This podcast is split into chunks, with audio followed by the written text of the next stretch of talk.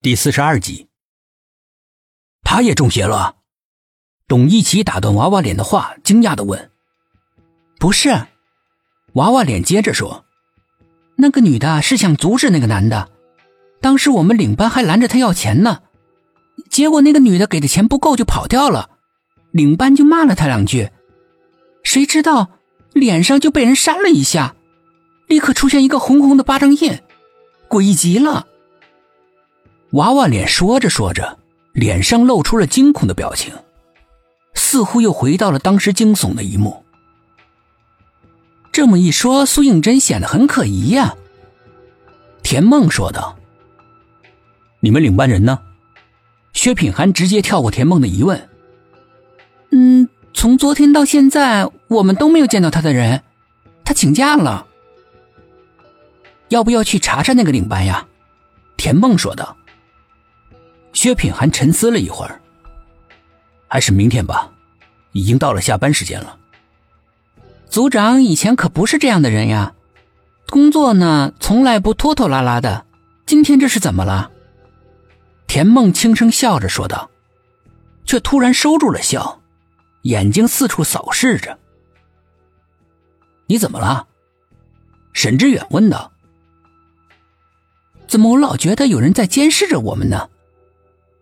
他阴沉着脸说：“在哪儿啊？”董一奇也紧张了起来。几个服务员一听，早就抱在一起瑟瑟发抖了。在那儿，娃娃脸尖叫着伸出一只胳膊，直直的指着卫生间的门口。众人顺着他手指的方向猛地回头看，卫生间那儿确实好像有个人的影子，倏的一下就不见了。大家皆是心头一惊，再定睛看，却什么都没有。刚才的是幻觉吗？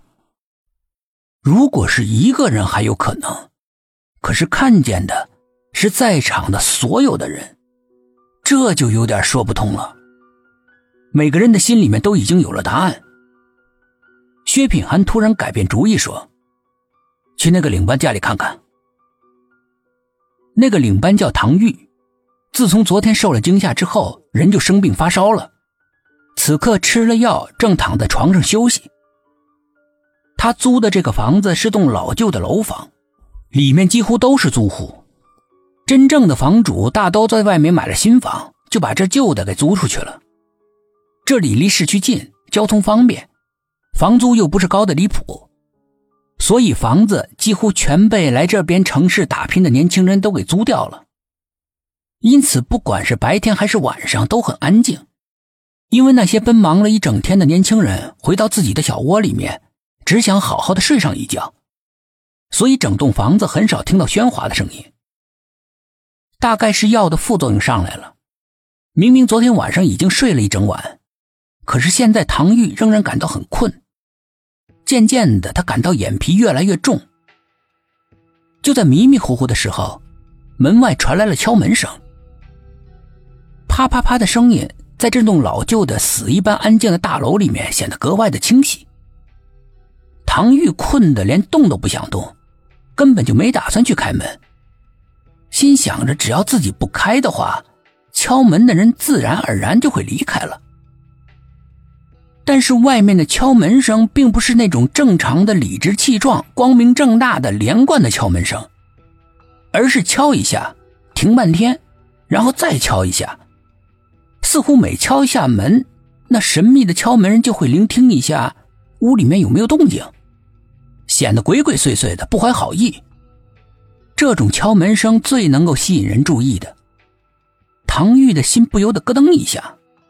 想起了这些日子里面很多家都被偷了，他不由得心里面紧张了起来。难道是有小偷光顾了？他慢慢的从床上爬起来，蹑手蹑脚的走过去，躲在门边，一动也不动的聆听着。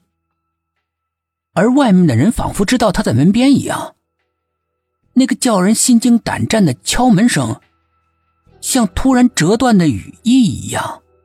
戛然而止。唐玉靠在门边站了好一会儿，见到没动静，他这才趴在猫眼上往外看。静静的楼道在昏暗的光线之下显得有些神秘，但是什么都没有。